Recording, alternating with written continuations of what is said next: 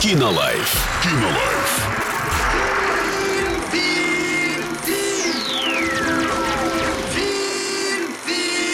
Кинолайф.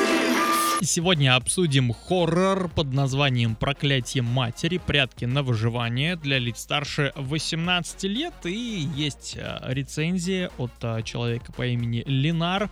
А, Значит, вот что он написал. События происходят на территории загородного дома, в который проникают недоброжелатели. Они обвиняют героиню в совершении преступления, угрожая убить ее дочь, если она не сознается. Тогда и начинается игра на выживание. История включает неожиданный сюжетный поворот, который, скорее всего, вы можете предугадать, если будете внимательно следить за происходящим на экране. Из-за этого смотреть ленту интересно, хотя некоторых, возможно, отторгнут немного жуткий и кровавый момент. Но 18 плюс Мгм. все-таки как-никак.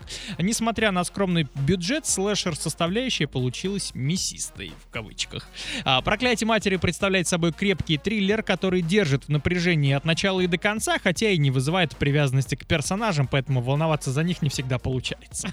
Вот, как-то так. Не волнуйтесь, сходите в кинотеатр «Мир», посмотрите и составьте свое мнение. Кинолайф. Кинолайф.